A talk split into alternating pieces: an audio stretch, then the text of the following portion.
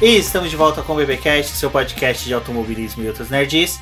No episódio de hoje vamos falar sobre o GP da Toscana. E aqui, na verdade, o GP da Toscana não, os três GPs da Toscana. E aqui comigo eu tenho a Débora Santos Almeida. Olá, amigos, sejam bem-vindos a mais este podcast. E é isso mesmo, né, Rumi? Final de semana passada a gente teve duas corridas e agora nesse a gente teve três nesse combo, né, que foi o GP da Toscana realizado nesse domingo.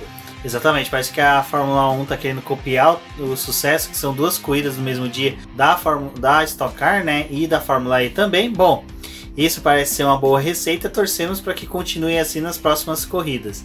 E queria dizer uma coisa, né? Mugello para presidente, já pode ficar aí como pista eterno no calendário, porque que corrida. Né, o Sérgio Cervelli ressaltou isso durante o. Salvo engano, foi no treino classificatório, em que a troca de Mugello. Quer dizer, a troca né, de Paul Ricard por Mugello tinha que ser certa, deve ser trocada. Acho que todo mundo já é consenso que uma Mugello vale mais do que 10 Paul Ricard. Eu também colocaria Sochi nessa, nessa brincadeira aí também, né? Mas tudo bem. É, como a gente tá no ano atípico, vamos torcer para que Sochi próximo GP seja uma boa corrida. Bom, mas antes de prosseguir, vou relembrar o pessoal que nós temos a lojinha do Boletim do Paddock, onde que nós temos estampas de camisas, bottoms, capinhas de celulares e adesivos para que você possa né, ter é, produtos com a marca do Boletim do Paddock e também com sempre relembrando aí do automobilismo como faces marcantes de pilotos, entre outras coisas. Essa semana devem entrar algumas outras coisas novas, então confiram a nossa lojinha no post desse episódio e vocês também podem conferir a campanha lá do Apoie-se, onde contribuindo com qualquer valor mensal vocês podem auxiliar no crescimento e desenvolvimento do boletim, tanto do site como do podcast e agora também do nosso YouTube. E lembrando vocês que estão escutando o programa, também passem lá no YouTube, deixe o seu like em uma das lives, já se inscreve no canal porque a gente está precisando chegar aos mil, mil inscritos para poder ter outras funções do YouTube liberada. É, essas funções são importantes para a gente poder entender um pouco mais a plataforma e conseguir levar para vocês os nossos produtos, nossas lives, principalmente nos melhores horários e nos melhores dias para que possa atingir mais pessoas. Então, fica aí a dica, se você já ouviu o BBcast, vai lá e se inscreva no canal do Boletim do Paddock no YouTube.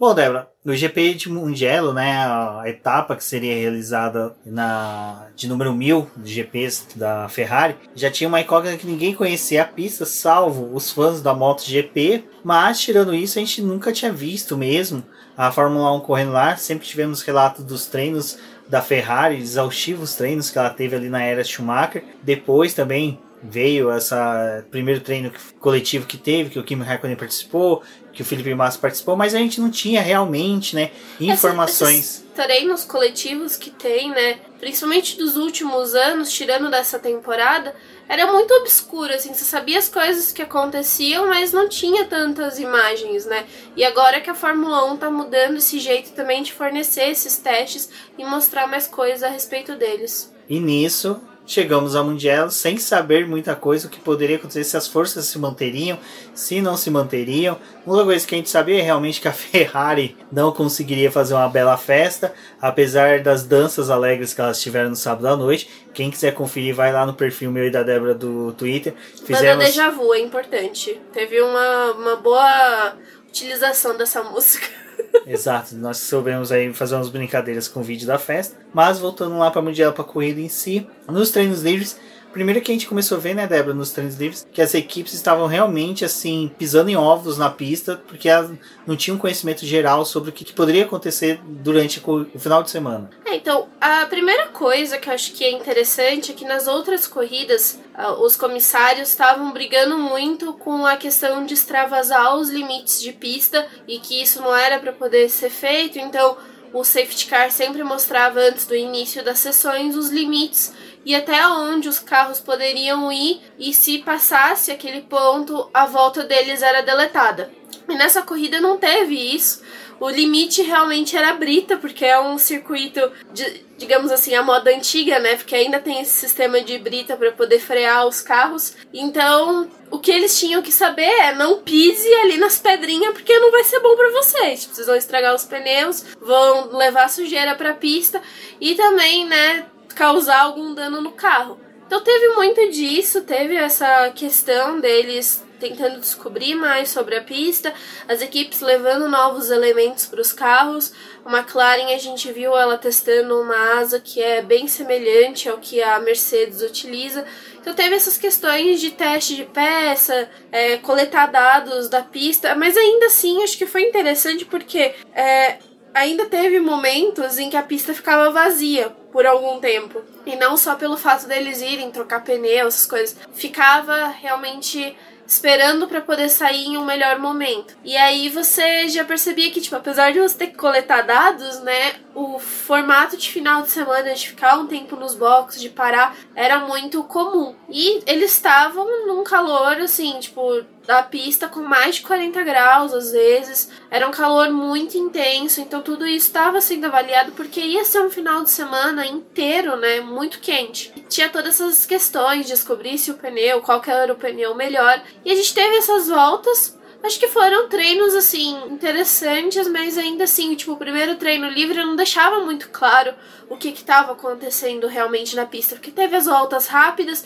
teve um pouco de simulação de corrida, mas ainda não encaixava onde essas equipes estavam. E a partir do segundo treino livre, a gente já foi tendo mais um desenvolvimento, é, percebeu que a McLaren realmente não estava tão bem assim no circuito, que ela provavelmente não teria um final de semana tão fácil assim. E a Ferrari é aquela coisa, né? Ainda a diferença do Leclerc com o Vettel. O Vettel andando muito na parte de baixo da tabela e o Leclerc às vezes conseguia ficar entre os 10. Então a gente teve tudo isso nesse final de semana. Ainda nos treinos livres a gente viu uh, poucos incidentes, né, Débora? Muitos ocasionados realmente por isso que você falou. Os pilotos não sabiam ainda mensurar dimensões da pista, questão. Porque assim, a pista de Mundial é muito estreita para os padrões que a própria FIA exige para as pistas que vão receber a Fórmula 1. Mas, diga-se de passagem, pista estreita dá muito mais emoção. Infelizmente, não temos tantas essas no calendário, tirando o Mônaco. E agora, futuramente, teremos Imola também com a mesma configuração. A gente teve só um, é, dois episódios de bandeira vermelha, que depois a gente viu isso se repetindo na corrida, né? O primeiro foi lá no segundo treino livre, quando o Lando Norris escapou com o carro da McLaren na curva 3, que foi algo que até lembrou um pouco do que aconteceu com o Stroll durante a prova. E a gente também teve um incidente do Raikkonen com o Pérez, em que o Raikkonen estava em volta rápida, e aí o Pérez saiu dos box, falou que viu, mas não viu, e aí os dois se tocaram, o Raikkonen acabou rodando, que rendeu uma punição pro Pérez, mas assim, foi uma punição branda. É, foi só um alerta, tipo, não faça mais isso. Ele perdeu um ponto na super licença, mas ele só perdeu uma posição no grid de largada, que também não foi tão ruim, porque quando teve a classificação, ele só inverteu de lugar com o Ancestral. É, já podemos pular para classificação, né? Que foi uma classificação assim, a gente até tinha uma expectativa de que em questão daqueles saídas que a gente tem na, em Team Monza, de todos os pilotos que sair de uma vez, é, ter engarrafamento e Mugello ser uma pista estreita, sinuosa, poderíamos ter um episódios lamentáveis igual foi, mas não, infelizmente não foi. Foi uma sessão mesmo de disputa acirrada entre as duas Mercedes, uhum. buscando a pole, e os pilotos lá embaixo buscando, né, não ser eliminados já no Q1. É, nessa classificação a gente teve realmente isso. Os carros da Williams de novo ficando nesse Q1. O Magnussen, que também era aquela coisa, né? A Haas não tá tão bem assim, então não tinha muita perspectiva de que o carro deles fosse ir bem. Mas eu acho que a surpresa desse Q1 foi a Alfa Romeo, porque a Alfa Romeo ela tava muito confiante de que ela ia conseguir passar com os dois carros, né, pro Q2. E aí, na verdade, não conseguiu. O Giovinazzi foi jogado para 17 porque alguns pilotos que estavam na zona de eliminação conseguiram melhorar os seus tempos. E aí ele foi jogado e ficou no Q1. E acho que a surpresa foi também o Pierre Gasly, né? Porque o Pierre Gasly tinha ganhado a corrida na Itália, estava vindo de boas classificações, conseguindo bons lugares, largando entre os 10, geralmente. E aí, dessa vez, ele teve essa classificação onde ele largou da 16 posição. É, nesse caso, quem né, furou o Q2 foi o Roman Grosjean, que foi, diga-se de passagem, foi um piloto que teve um final de semana bem conturbado, mas só que teve um brilhantismo ali muito superior àquelas críticas que a gente sempre faz dele, que vamos comentar em breve. Já o Q2, né, Débora, a gente teve ali a eliminação do Sebastian Vettel, que, como você disse, não se encontrou nessa pista, quer dizer, desde o começo do ano não tem se encontrado em pista nenhuma, mas infelizmente conseguiu um 14 lugar. E o Lando Norris, que pela primeira vez, eu não me recordo agora qual GP do ano passado, que ele não vai pro Q3, ele já estava com bastante tempo permanecendo com essa marca de ser um piloto que migrava pro Q3 é, direto, então estava sendo algo positivo para ele, mas infelizmente ele conseguiu aí um 11 primeiro lugar lamentável. É, e teve o Kivet, né, que superou o companheiro de equipe na classificação, conseguiu o 12 segundo lugar, e o Raikkonen em 13 terceiro, que acho que também foi uma boa posição para Alfa Romeo. Quero que eles estavam esperando, né, realmente avançar para esse Q2. E no restante da classificação, a gente teve a saída dos outros 10 pilotos é aquela coisa, né? Mercedes voltou a dominar, só que eu acho que o ponto dessa classificação aí, desses dois carros, foi que a expectativa era muito grande com relação ao Bottas. Ele veio liderando todos os treinos livres, era um forte candidato para poder ter a melhor volta. Ele estava realmente assim muito bem, porque ele conseguia extrair boas voltas. Mas aí quando veio a classificação, é aquela coisa, né? O, o Hamilton volta a fazer o temporal tava lá quietinho na dele conservando equipamento, mas a hora que ele precisa ele mostra quem ele é, né? Exato, e assim ele conseguiu a pole de número 95 da carreira e já fomos para o aguardado GP da Toscana no domingo. Bom, teríamos uma corrida bem complicada, eu acho que todos já esperavam, por causa desse detalhe que a gente fala da pista estreita. Porque qual que é o problema disso? Os carros hoje da Fórmula 1 eles exigem uma pista larga, porque é, questão de ultrapassagem, dois, três carros chegam juntos na mesma curva, não é uma Fórmula 1 igual era nos anos 80, nos anos 90, em que você tinha né, carros menores e que conseguiam né, chegar já nas curvas juntas e conseguiam ter disputas limpas. Não, e ainda assim são carros rápidos, mas, mas os carros dessa temporada também são extremamente mais rápidos, assim. Então, tipo, disputar num circuito desse é realmente desafiador, né? E tirando que já nas categorias de bases F2, F3 que a gente teve corridas nesse final de semana lá em Mugello, a gente viu muitos incidentes, muitos toques então a gente já sabia ali que para a Fórmula 1 provavelmente teríamos entrada do safety car, daquele belo safety car vermelho, que teríamos sim até possíveis bandeiras amarelas, bandeiras vermelhas. Mas não esperávamos já que na primeira volta, ali após a primeira curva, já teríamos interveio entre os pilotos, um pouco ocasionado pelo Max Verstappen, que antes da largada já avisou no rádio, quando ele deu a volta de instalação ali, da volta de apresentação, falando que não tinha muita potência no motor. Então ele já estava acusando que o carro estava perdendo potência. E na largada, dito e feito, caiu várias posições, foi engolido pelo grid. Sorte que ali na largada a pista é um pouco mais estreita e ela só a funila, né, ali mais ou menos do final da reta pro, pra, pro começo da curva. É, ele parecia que ele teria uma boa largada, porque os primeiros segundos é de um estalo muito bom dele para poder atacar e aí já vai chegando ali pra, mais próximo da curva, ele é engolido.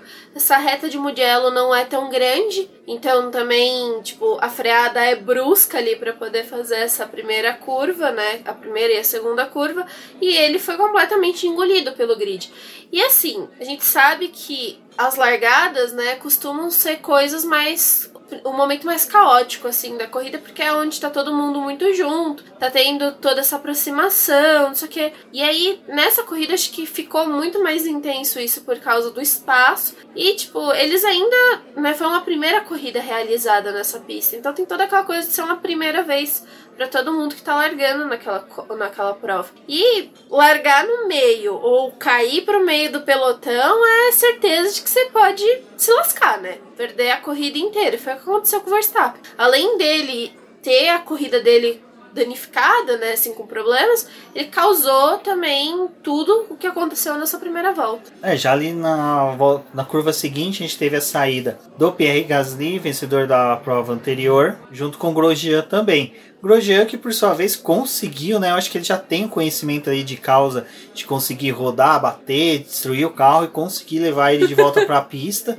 Ah, mas esse, nesse não é, foi aquela coisa, né? Foi todo mundo ali muito embolado. Mas acho que nessa primeira é, incidente que teve, os mais culpados ali foi o Verstappen, que caiu as várias posições, o Gasly e o Raikkonen, que viraram tudo um sanduíche ali. É, o, o, a gente fala culpado, mas só que assim, o Max Verstappen virou passageiro do carro É. ruim, né? Perdeu potência.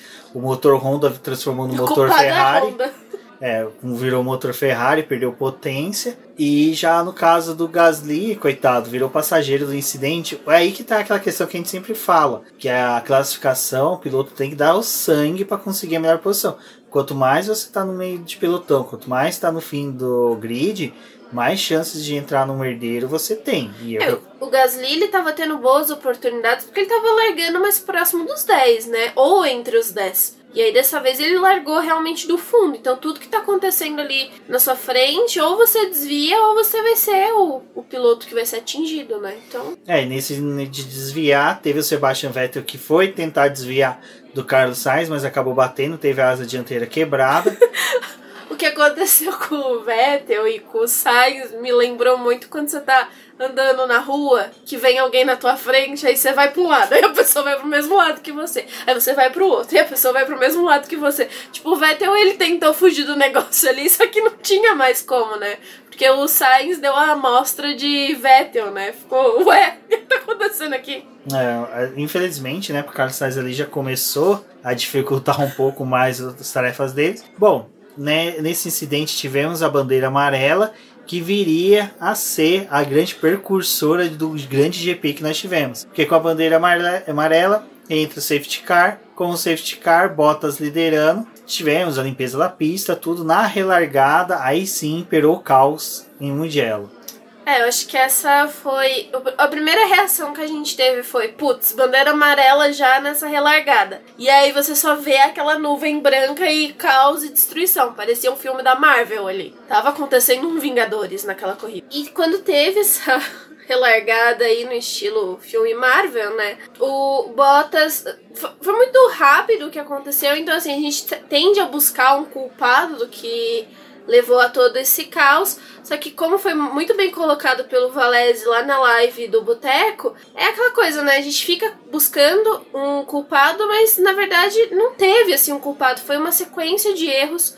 O Rubens e o Valese até falaram isso, que é parece acidente aéreo, né? Tipo, não é só o fato do avião cair, mas o que que levou esse avião a cair. E a corrida foi realmente isso. Não foi só a batida deles, foi uma sucessão de erros ali ou uma sucessão de problemas que ocorreu. O Bottas, por ser o líder da corrida, ele tem o direito de fazer a distância que ele quer, a velocidade que ele quer para poder fazer a largada. Como o Mugello tem essa reta que não é tão é, longa, qualquer vantagem ali que você conseguisse pegar o vácuo era o ideal para você fazer uma ultrapassagem nessa primeira volta, já que não tem asa móvel ativa e ninguém quer dar a vantagem pro coleguinha que tá vindo atrás, né? E eu acho que eles têm uma tendência de quando tem a largada que eles sabem que vai ter essa paradinha, né? Esses pilotos com são os líderes dando aquela reduzida, mas logo depois eles já tipo cortam a reta ali e já largam normal. E eles foram foi tendo essa distância do do dos primeiros colocados, aí Russell foi e fez que ia largar mesmo, que tava ganhando velocidade e depois ele dá uma freada porque ele tava se encontrando com os carros, com o carro da McLaren do Norris que tava mais à frente. E aí o pessoal que tava atrás, tipo, também aconteceu a mesma coisa. Vamos largar? Não vamos. Reduziram de novo. E aí aconteceu a batida, né? Um tentando desviar do outro, mas não tinha espaço, então vários pilotos abandonando também nessa relargada. Não, o que acontece é que o Russell, né, é, é o que a Débora falou, na verdade. Tem essa sucessão de erros. Já começou pelo safety car lá atrás, ter desligado a luz muito em cima da hora. Aí a gente não sabe como estava sendo a comunicação de rádios entre equipes e pilotos para avisar, ó, o safety car vai sair nessa volta. Uh, o Russell estava muito distante do piloto que estava à frente dele, se eu salvo engano foi o Ocon. E o Ocon já foi um dos que começou à frente a fazer esse esquema de acelerar, frear, acelerar, frear. Na verdade é assim, não é bem uma aceleração e um freio, né? Não, alguns não chegam nem a realmente pisar no freio. Eles só tiram o pé do acelerador, então, por consequência, o carro diminui um pouco da velocidade. É, mas no caso do Russell, ele sim, ele Aham. tem o gráfico mostrando a aceleração dele e ele pisando no freio bruscamente. Então, nessa da freada dele brusca, o Carlos Sainz, o Giovinazzi e também o Magnussen que vinham atrás deles não teve como evitar, foi um- uma pancadaria geral. Ah, o carro do Giovinazzi em cima da McLaren do Carlos Sainz, é, mais uma vez o Alo salvando vidas. E o que é interessante é que, assim, toda essa quebralheira toda foi logo após uma bandeira amarela e depois nisso com a- essa pancadaria toda tivemos que ter né uma bandeira vermelha. Os carros foram para o box e ficaram alinhados lá. Sobre essa batida acho que realmente não tem muito que a gente falar quem é culpado quem é certo porque a própria FIA próprios comissários já investigaram ali mesmo após o término ouviram os pilotos envolvidos e os pilotos foram aqui da quarta posição para trás no momento da- do acidente. Todos foram apenas repreendidos, ou seja, olha, É, foram 12 pilotos repreendidos. exato, olha, da próxima vez vocês não façam esse merdeiro todo, por favor, porque a gente precisa que os carros cheguem inteiros no final da corrida. Eu acho que como a gente vai ter esse período de pausa agora de Mugello até Sochi, né? Eu acho que eles ainda devem avaliar um pouco isso, porque assim, as regras da Fórmula 1 estão lá, mas elas ainda podem ser modificadas, né? Então tem essa questão da relargada, talvez eles repensem em alguma outra forma de ocorrer esse tipo de relargada, porque eles podem, sei lá, falar para os pilotos largarem, mas não ter essa, essa parte de tirar o pé do freio, né? É, do acelerador, na verdade. Ou continua acelerando e mantém a velocidade que tá, ou aumenta ela. Tipo, não tem essas reduções bruscas. A gente já viu acidentes assim em Baku, né? Do piloto tirar e aí quem tá vindo atrás não ter esse tempo de reação e bater. Então acho que talvez pode ser algo que vai ser revisto, mas ainda assim já é uma prática que tem há muito tempo, né? Esse tipo de, de relargada dessa forma. E a princípio, eu até achei que o Bottas era o culpado, porque por ele ser o líder da corrida, ele dita essa, essa velocidade pro pessoal. Então eu achei que ele poderia ter um envolvimento, mas dentre esses pilotos que foram repreendidos, não- nem ele nem o Hamilton foram chamados, né, por exemplo. É porque ela foram tido que a largada deles foi uma normal para esse tipo de relargada após, né, bandeira amarela. E tivemos a relargada e foi legal que foi como em Monza, né? Tivemos a largada com os carros parados no grid pelas posições deles, mas nesse momento o Ocon não foi alinhar com eles, porque até mesmo durante a parada ali nos boxes, a gente viu os mecânicos mexendo no freio dele, porque ele teve um superaquecimento nos freios traseiros, mas os mecânicos não conseguiram naqueles minutos que ficaram parados ali consertar para o carro poder ser alinhado novamente para a relargada. É, e também nesse, nessa parada que teve, que já tinha passado cerca de 10 voltas da corrida, alguns pilotos optaram por realizar a troca dos pneus, que foi o Hamilton e o Bottas.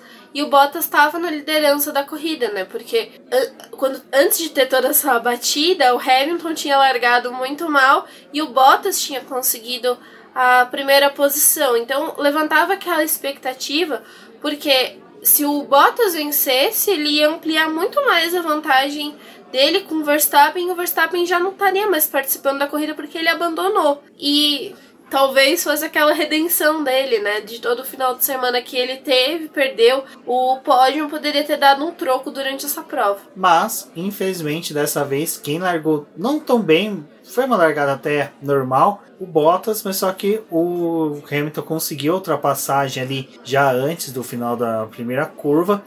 A largada foi tranquila, acho que todos os pilotos já souberam manter o distanciamento social nessa segunda relargada. Que aí a gente teve uma corrida até bem interessante, apesar dos poucos carros que a gente tinha na pista. Nossa, foi até engraçado nesse momento que eles alinharam, porque tinha pouquíssimos carros já. Tipo, o grid da Fórmula 1 é pequeno, 20 carros. Mas, tipo, 13 carros alinhando pra poder continuar a prova. É, já parecia aquelas fórmulas regionais que são tipo 10, 12 carros que correm no final de semana. Então ficou bem diminuído e realmente deu uma sensação estranha. Mas a gente ainda via pelo menos duas Ferraris ainda na pista, ainda existia a possibilidade. Para quem assistiu a nossa live de quinta-feira, eu levantei essa hipótese para a máfia italiana, que era para eles poderem ir eliminando carro a carro na corrida para poder levar os carros para o pódio. Bom, Não ligaram a chuva artificial, mas rolou aí. Exato. E teve o Charles Leclerc que tendo uma boa corrida até esse momento, conseguindo, né, se manter ali à frente, mas assim, o motor Ferrari vai ser engolido de qualquer forma. E a corrida teve uma sequência muito boa, né, Débora? A gente viu bastante disputa, a gente viu o Ricardo indo muito bem, brigando ali com a Racing Point. O Pérez não estava tão bem assim também na pista, ele né, foi se perdendo ao longo da prova. Mas eu acho que a gente teve boas disputas nesse meio tempo aí e teve o fato de que realmente o Leclerc não tinha como segurar os carros que estavam vindo atrás dele, então ele foi perdendo posições. Mas eu acho que já era algo esperado, porque ele teve o pulo de chegar na terceira posição com toda essa confusão, mas era algo muito difícil para Ferrari manter. Enquanto isso, tipo, o Vettel tava penando ainda lá atrás, né? É, Vettel disputando posições entre Alfas, Romeos e Haas. Bom, como eu disse, o Leclerc estava ali num surpreendente, salvo engano, terceiro lugar. E quem estava atrás dele? O Stroll. E impressionantemente, categoricamente, estonteantemente, pateticamente, o Stroll não conseguiu ultrapassar uma Ferrari. Cara, Grosjean tava ultrapassando a Ferrari, sabe? Tá, o vento tava ultrapassando a Ferrari, qualquer um tava ultrapassando a Ferrari, mas ah, simplesmente o Stroll ficou lá um tempão atrás da Ferrari, aí teve que vir, salvo engano, acho que o Ricardo ultrapassar o, o Stroll, ultrapassar o... Vers... Não, não, minto, desculpa o Stroll conseguiu ultrapassar depois de um longo tempo do, do Leclerc. Mas depois... essa briguinha deles, o Ricardo foi se aproximando deles. Exato, conseguiu uma aproximação e ali ele conseguiu. Cara, esse final de semana estava a torcida mundial da Fórmula 1 empurrando com pensamentos positivos e pensamentos do Cyril tomando agulhada no braço para ele poder fazer a tatuagem, porque tava todo mundo torcendo pro Richard conseguir, né, chegar no pódio. E ele tava vendo, realmente fatiando o grid, tava conseguindo boas disputas. Foi um dos pontos positivos da corrida, nem tanto que ele ganhou, né, piloto do dia.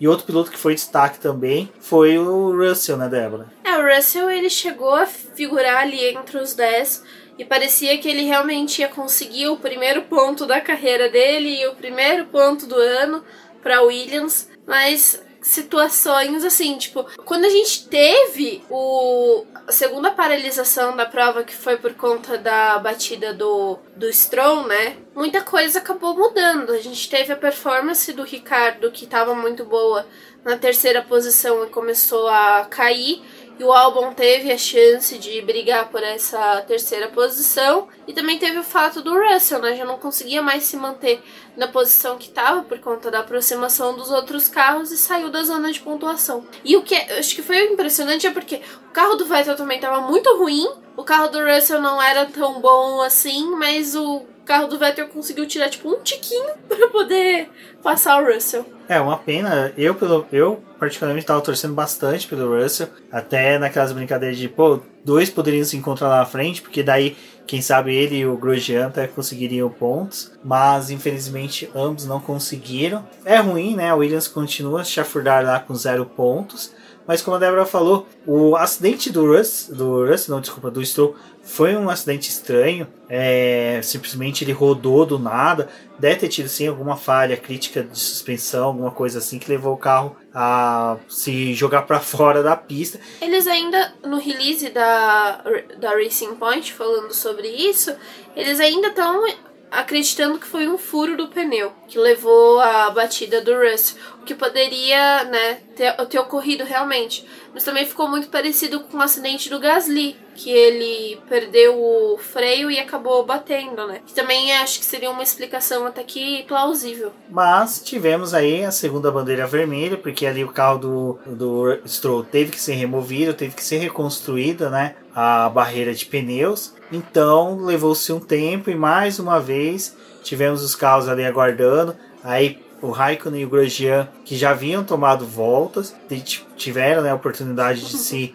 realinhar ao final do grid, permanecendo assim na mesma volta do líder e tivemos a relargada e dessa vez até com um salto do Daniel Ricciardo que tentou buscar ali a segunda colocação com Valtteri Bottas. Mas ali, né, é, mais uma vez a gente viu que o motor Renault realmente contra a, o motor Mercedes não, não rende, né? E o Bottas conseguiu a, conquistar novamente a segunda colocação. E o pobre coitado do Richard ficou alvo fácil do álbum, que conseguiu ultrapassagem ali já arrumando para o seu primeiro pódio. Eu acho que o final de semana do álbum foi bem interessante. Porque ele teve a classificação onde ele largou da quarta posição. Então acho que é algo que a gente já estava falando em outros programas, que o que a gente queria mesmo era que o álbum conseguisse ficar próximo do Verstappen para poder ter uma boa corrida ou um bom desenvolvimento. E foi o que aconteceu, né? Porque apesar dele ter a, esse, o Verstappen ter tido esse problema, ele continuou ali na frente para poder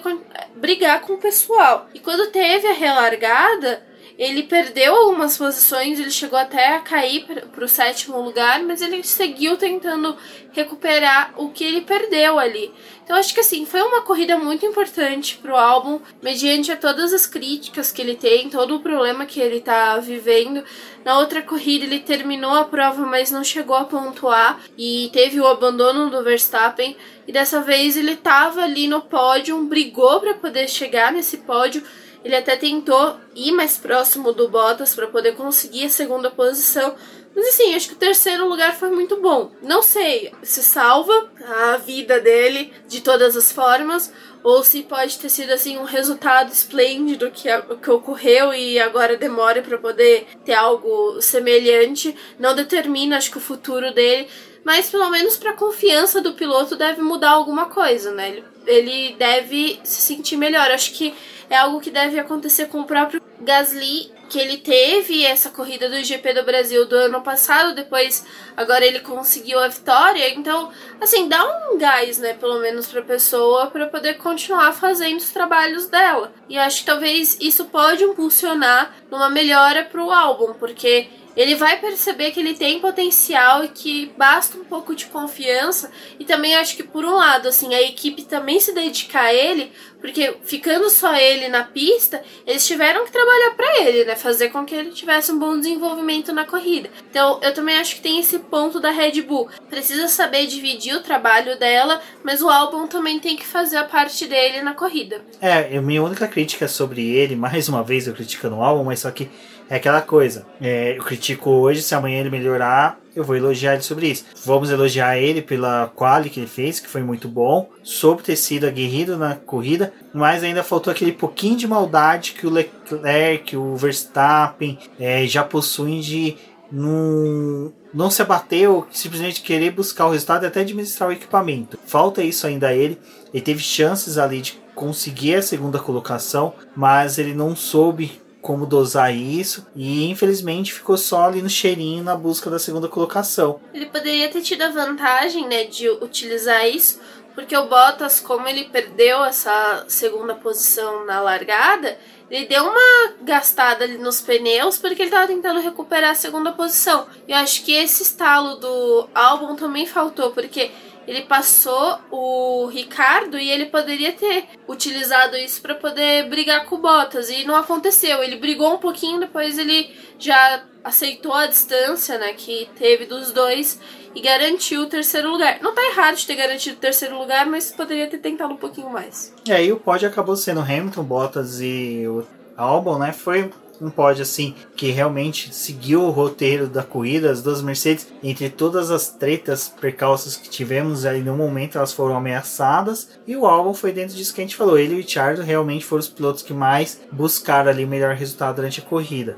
Uh, uma, um ponto que é interessante a gente colocar aqui que é a segunda corrida na Itália, né? E a segunda que o Verstappen não pontua. É, já tivemos na Áustria, agora tivemos em Monza em Mugello, completando três corridas que ele não pontua, o que faz com que o Bottas realmente tenha que ficar com o alerta ligado, porque por mais que seja que o ele tenha conseguido um distanciamento na pontuação do Verstappen, é, o Verstappen é um piloto que mesmo que ele não pontua, quando ele volta para a pista e está ali disputando terceira, segunda colocação, o que realmente pode colocar esse vice-liderança do Bottas mais à frente um pouco indefinida. Eu colocaria assim dessa forma. É, o Verstappen, ele agora ele tá sofrendo com a questão do motor. Foram dois abandonos nessas duas